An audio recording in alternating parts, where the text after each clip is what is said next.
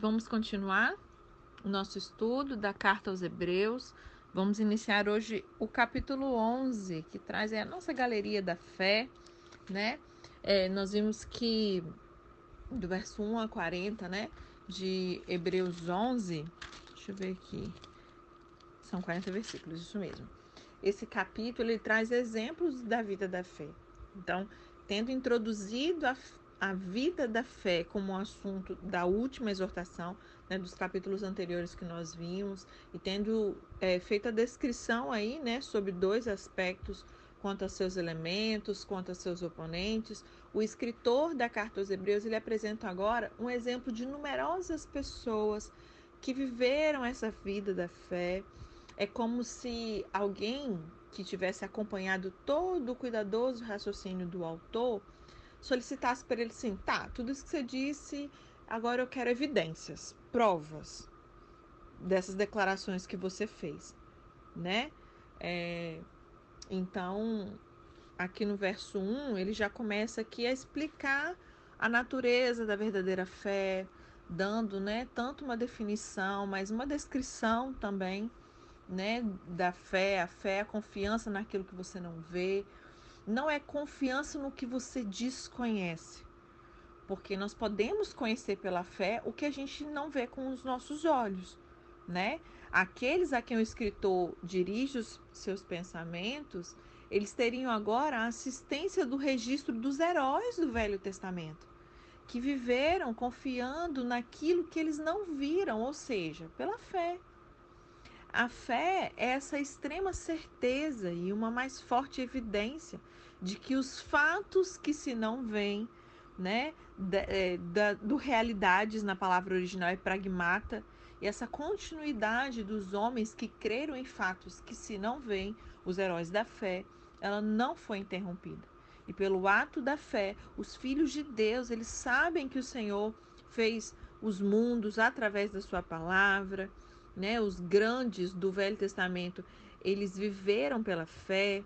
Abel, Enoque, Noé, né, que foram mencionados também como exemplos precisos de homens agindo pela fé. Também a geração que recebia a exortação devia viver pela fé. Eu e você também precisamos viver por fé, porque o justo vive por fé. Né? E aí, cada geração subsequente também devia viver pelas coisas que se esperam até a vinda de Cristo. Então, eles criam em algo que ainda estava por vir. Né? E nós precisamos crer em algo que já veio. Cristo já veio, já morreu, já ressuscitou, está à destra de Deus. Né? Abel ele ofereceu um sacrifício aceitável, que foi um sacrifício sangrento, e essa oferta ela estabeleceu ali tipologicamente é, o sacrifício com sangue, com base naquela entrada na vida da fé. A vida da fé ela só se transforma em vida pela expiação consumada. Por isso que tem a ver aqui, né? O que, que tem a ver tudo isso? Carta de Hebreus nada mais do que do que falar sobre expiação, sobre remissão de pecados, sobre o sacerdócio de Cristo, né? Abel ele continua falando através do seu sangue.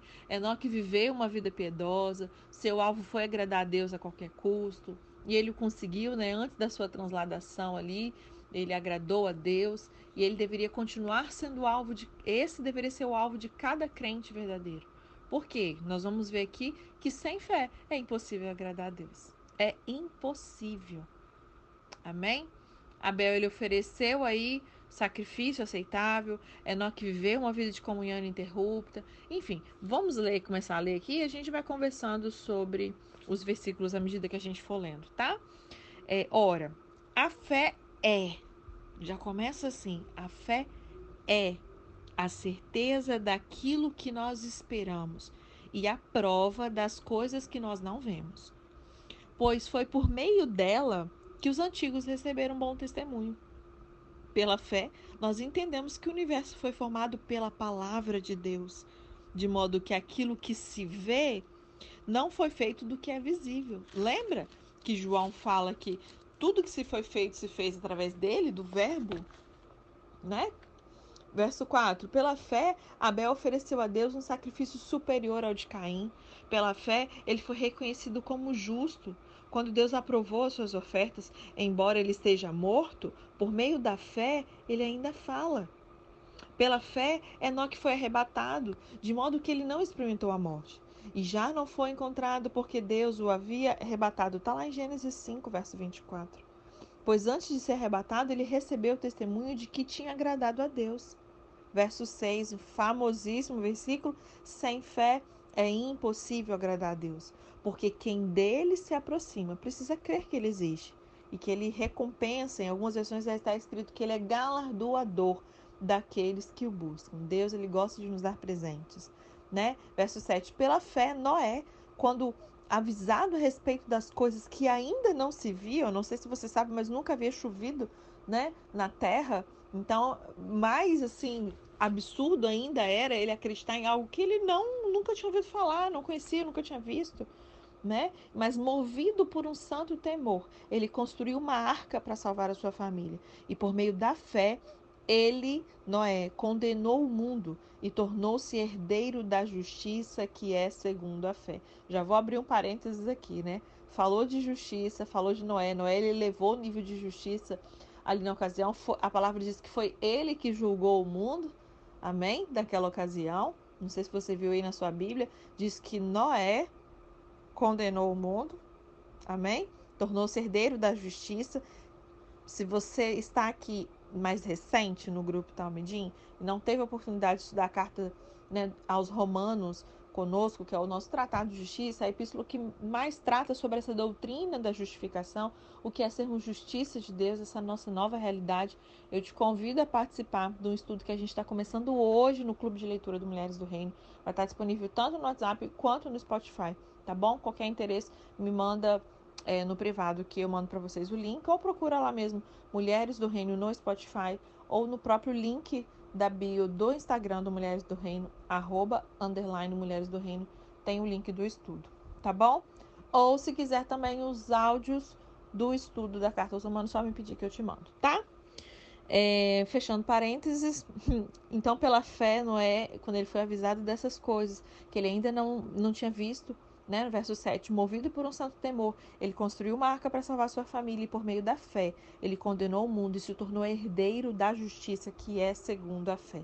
Pela fé, Abraão, quando ele foi chamado, ele obedeceu e se dirigiu a um lugar que mais tarde ele receberia como herança, embora não soubesse para onde ele estava indo. Pela fé, ele peregrinou na terra prometida, como se estivesse em terra estranha, viveu em tendas, bem como Isaac e Jacó, co-herdeiros da mesma promessa. Eu não sei se você se lembra, a palavra diz que nós somos herdeiros e co-herdeiros com Cristo, né? Se, se apegue a essa promessa, essa promessa não é essa realidade que é sobre minha e sua vida, tá bom? Verso 10: Pois ele esperava a cidade que tem alicerces, cujo arquiteto e edificador é Deus. Pela fé, Abraão é também a pró e também a própria Sara, né? Apesar de estéreo avançada em idade, ele recebeu o poder para gerar um filho. Ou pela fé, Sara também, que era de idade avançada, né, pôde ter filho, filhos em, em uma outra versão, porque considerou fiel aquele que havia feito a promessa. Entende, gente, a importância de nós conhecermos o caráter do nosso Deus? Por quê? Eles não levaram em conta a situação que eles estavam. O que, que eles levaram em consideração? Quem havia feito a promessa. Bom, independente das circunstâncias, eu sei quem prometeu, então eu posso confiar. Isso precisa ser assim. Convicção, clareza, realidade na nossa vida. Às vezes você está passando por uma situação que seu casamento acabou, destruiu, acabou, não tem mais jeito, morreu, mãe. Não tem mais jeito. Mas se você tem uma promessa de Deus para o seu casamento, amado, se, você se, tem que se apegar a essa promessa. Por quê? Porque quem fez a promessa é fiel para cumprir se os médicos dizem, ó, não tem mais jeito, mas existe uma promessa de Deus para sua vida, se apegue a esse, considere fiel aquele que, te, que fez a promessa. Amém? Verso 12: Assim, daquele homem já sem vitalidade, se originou descendentes tão numerosos como as estrelas do céu e tão incontáveis como a areia da praia do mar. Eita glória. É, então a gente viu aqui que Noé creu, né? Que Deus julgava a terra e isso transformou no incentivo para a vida de fé dele. Ele construiu a arca como evidência da sua fé. Então a fé ela tem uma ação correspondente, amém, gente? Existem evidências decisões, posicionamentos, ações nossas que vão ser uma evidência da minha e da sua fé. A gente não pode ficar só na teoria, né? E aí Noé ele colocou sua fé em atividade à luz desse juízo. Noé ele viveu para ver sua fé e praticar ela. E de um lado ele comprovou sua fé construindo a arca, né? E por outro, ele viu a sua fé vindicada sendo livrado ali do dilúvio. E assim ele se juntou a esse glorioso grupo de justos que viveram pela fé. Eu não sei você, mas eu quero me juntar a eles. Eu quero ser aquele que Deus fala assim ali, ó.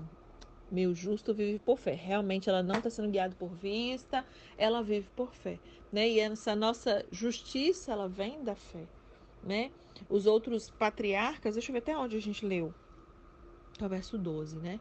Deixa eu ler o 13. Todos esses tiveram todos estes viveram pela fé e morreram. Olha que interessante, nós estávamos falando aqui de pessoas lá do Antigo Testamento, ok?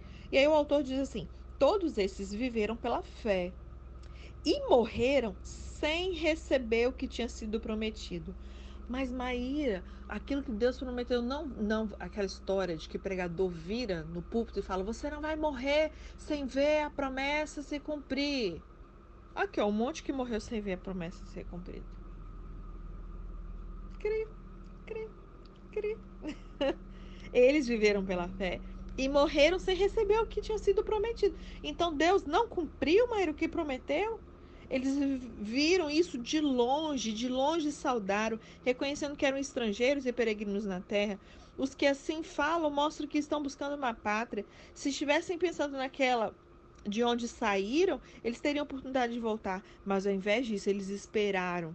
Esperaram eles uma pátria melhor, isto é, a pátria celestial. E por essa razão, Deus não se envergonha de ser chamado o Deus deles e lhes preparou uma cidade. A fé ela já vê feita, a fé é uma certeza. Então eles já viam aquilo como realidade.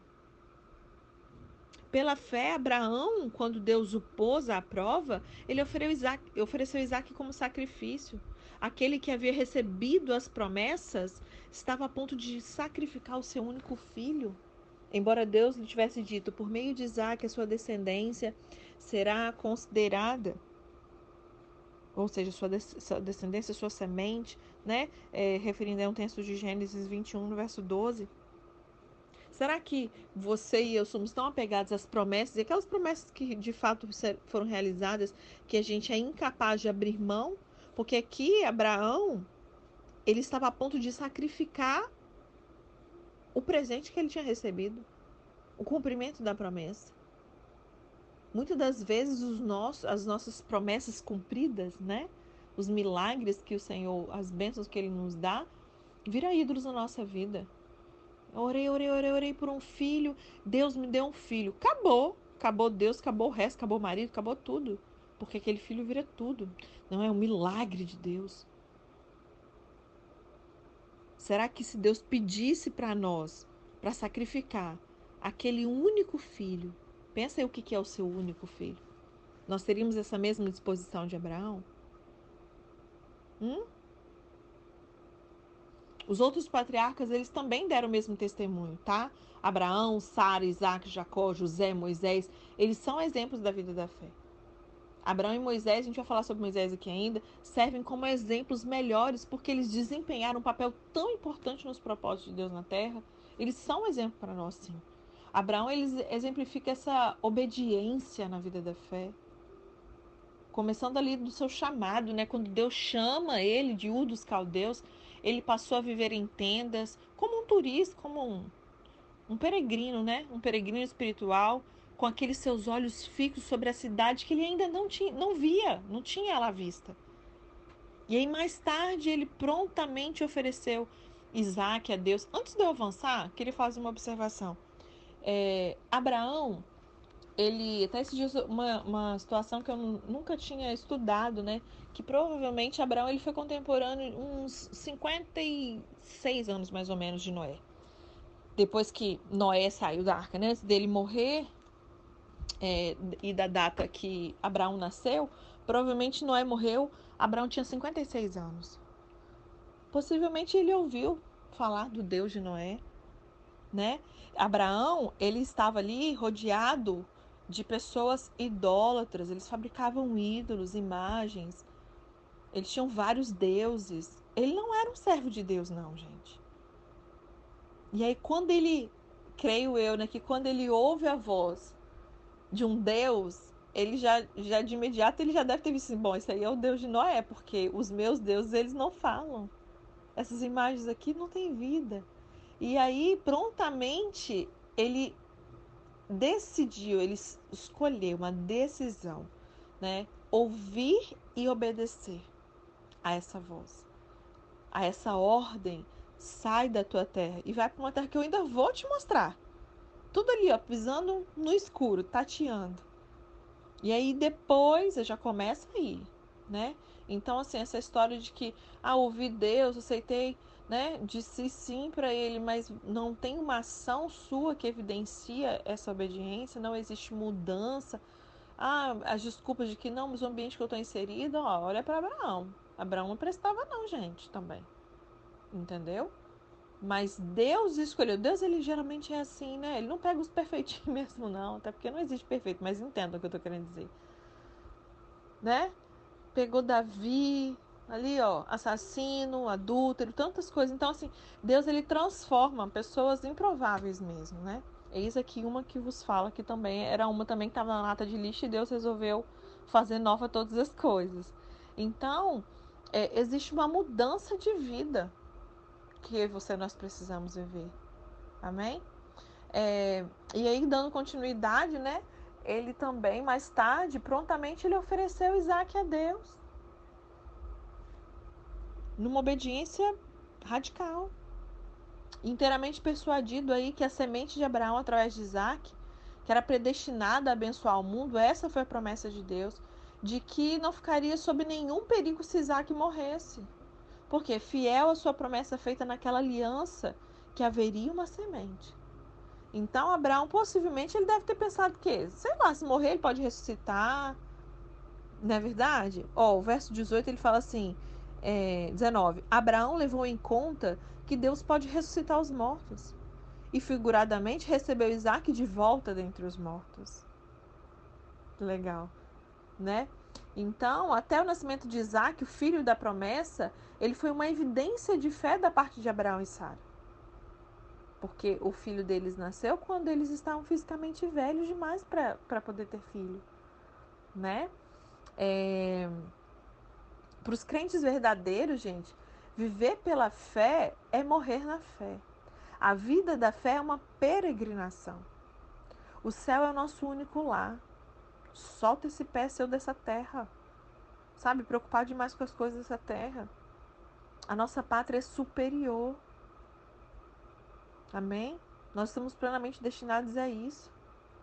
E porque a gente se entrega a Deus, Deus também não se envergonha de nós. Da mesma maneira que né, o autor aos Hebreus diz aqui sobre esses irmãos do Antigo Testamento. E ele prova, providenciando aí uma cidade para habitação dos seus, né? E aí do verso 17 a 19, né, de Gênesis 22, nós vemos a fé de Abraão, quando ele oferece Isaac ali no Monte Moriá. A fé de Abraão ela foi posta à prova em pelo menos dois modos. Primeiro, se exigiu que ele oferecesse a Deus a melhor e a mais querida das suas possessões. O que, que será que Deus pode te pedir hoje? Será que você vai ser provado? Seu casamento, sua carreira, seu corpo, sua vida profissional, seu ministério. O que será? Segundo lugar, ele exigiu que ele oferecesse a Deus o filho da promessa.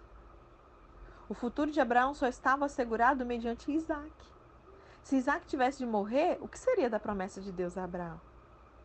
E ao fazer a sua oferta, Abraão ele demonstrou de um modo prático essa sua confiança em que a morte não é um problema para Deus. E não deveria ser para mim e para você também. A morte ela não pode ser uma barreira e nem impedimento para Deus cumprir a promessa da aliança. Deus era, ele até menciona, né, que Deus era poderoso até para ressuscitar ele dos mortos. Figuradamente ali, né, em parábola, é uma semelhança como se Isaac tivesse realmente retornado dos mortos, uma ressurreição, né? E aí, no verso 20, ele diz assim: "Pela fé, Isaac abençoou Jacó e Esaú com respeito ao futuro deles." Isaac abençoou Jacó e Esaú na promessa da aliança feita a Abraão. mas ainda futura para Isaac, se relacionando acerca das coisas que ainda estavam por vir. Né? Dá uma olhadinha na sua Bíblia em Gênesis 27, tá? É, pela fé, Jacó, à beira da morte, ele abençoou cada um dos filhos de José e adorou a Deus, apoiado na extremidade do seu bordão. Pela fé, José, no fim da vida, ele fez menção do êxodo dos israelitas do Egito, deu instruções acerca dos seus próprios ossos. Pela fé, Moisés, recém-nascido, ele foi escondido durante três meses por seus pais, pois estes viram que ele não era uma criança comum e não temeram o decreto do rei. Como precisamos aprender, meu Deus do céu! Então vemos aqui, né, pela fé Jacó, pela fé José, evidência da fé dos patriarcas na promessa feita a Abraão. Jacó, abençoando os filhos de José, perpetuou essa promessa, deu provas de fé, submissão quando adorava. José demonstrou sua fé na promessa da aliança feita a Abraão, quando ele pediu né, que o seu corpo, seus ossos, fosse sepultado ali na terra prometida, conforme Gênesis 48, no verso 50. E de muitos modos, Moisés também exemplificou a vida da fé. Né? Pela fé, os seus pais os esconderam ali, desafiando uma ordem real específica. Você pode conferir isso aí lá em Êxodo 1, do verso 16 a 22. Amém? Ele era uma criança formosa, portanto, ali né, um presságio de futuras bênçãos do, de Deus. E mais tarde, o próprio Moisés, pela fé, ele fez escolhas adequadas. Verso 24. Pela fé, Moisés, já adulto, recusou ser chamado filho da filha de Faraó, preferindo ser maltratado com o povo de Deus a desfrutar os prazeres do pecado durante algum tempo. Por amor de Cristo, considerou sua desonra uma riqueza maior do que os tesouros do Egito, porque ele contemplava sua recompensa. Meu Deus do céu. Pela fé ele saiu do Egito, não temendo a ira do rei, perseverou porque ele via aquele que é invisível. Pela fé celebrou a Páscoa e fez a aspersão do sangue para que o destruidor não tocasse nos filhos mais velhos dos israelitas. Eles viviam, é, eles entendiam uma realidade futura e nós é, e viviam é, e nós vivemos uma realidade sem entender. Isso já é uma realidade para nós e parece que a gente não entende. Né? É, no verso 29 diz assim: Pela fé o povo atravessou o mar vermelho como em terra seca, mas quando os egípcios tentaram fazê-lo, eles morreram afogados. A gente vê que, né, um, uma frase simbólica aqui, né? Filho da filha de Faraó é, indicando que ele ocupava essa posição de príncipe. É isso que quis dizer. Era uma posição de príncipe. Moisés, ao invés de ficar na posição de príncipe, ele escolheu o povo de Deus e as promessas de Deus, mesmo que isso significasse aflição e adversidade. Nisso, Moisés se tornou o quê? Libertador de um povo que era sem esperança. Leia Êxodo 2. Ele preferiu, preferiu também não desfrutar dos prazeres transitórios do pecado esse é um convite do Senhor para nós nessa última hora. Que a gente abra mão de desfrutar dos prazeres transitórios do pecado. E mais uma vez, como eu sempre digo, não pense nisso nos pecados que você já sabe que você não praticaria. Seja adultério, seja prostituição, às vezes até bebedeira, sair e sei lá o que. Você não faria essas coisas. Mas existem outros prazeres transitórios do pecado que você comete. Às vezes tem coisa que até é lícito, né? Vamos para a nova aliança, mas não convém. Deixa o Espírito Santo falar com você aí, tá? É, vemos o opróbrio do, de Cristo, né? O que parece Moisés, ele compreendia essa verdade messiânica. Quando a gente entende a nova aliança, fica tão mais fácil olhar para o antigo e ver com mais clareza Cristo nisso tudo né? Então nós vemos aqui a sua escolha de fé no Messias. Moisés fez a sua escolha de fé no Messias. Esse opróbrio foi sofrido por Cristo e é do mesmo modo sofrido por aqueles que o servem fielmente. Essa passagem sugere que Moisés ele tinha Cristo em vista, né? Moisés ele também escolheu deixar o Egito, novamente com Cristo em vista. Ele desprezou as riquezas da terra do seu nascimento, o poder, o prestígio, né? Do seu faraó, rei. E essa declaração ela se refere ao êxodo de Israel do Egito com Moisés ali como líder. Moisés ele deu ainda mais evidências da sua fé, comemorando a Páscoa como uma prova de que livramento é derramamento de sangue, conforme Êxodo 12. É ali que começou a Páscoa. Às vezes o pessoal comemora a Páscoa como foi ontem, não sabe nem a história, não sabe nem do que se trata, né? Não sabe nem como que se comemora a Páscoa, a Páscoa atualmente. É, nós vemos aqui uma observação, né, uma referência à fiel continuidade dele. Fala que ele permaneceu firme. E um pensamento vai ser melhor desenvolvido no próximo capítulo. Amanhã a gente vai ler Hebreus 12, né? Ele vai desenvolver isso aqui um pouco melhor. E aí, mais adiante, Moisés e o povo, juntos pela fé, eles testemunharam esse milagre do Mar Vermelho. Aquele livramento para Israel, mas também um juízo para os egípcios, né? Verso 30. Pela fé caíram os muros de Jericó depois de serem rodeados durante sete dias. Pela fé, a prostituta, prostituta Raabe, por ter acolhido os espiões, não foi morta com os que haviam sido desobedientes ou incrédulos.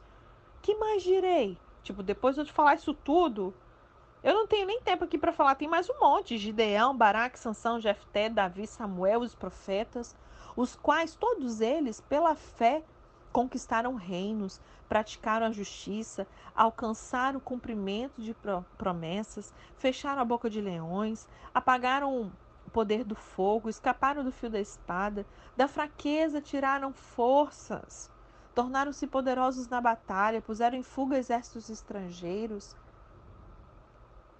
Houve mulheres que, pela ressurreição, tiveram de volta os seus mortos. uns foram torturados e se recusaram a ser libertados para poderem alcançar ali uma ressurreição superior. Outros enfrentaram zombaria e açoites. Outros ainda foram acorrentados, colocados na prisão, apedrejados, cerrados ao meio. Gente, vocês precisam estudar a história da igreja.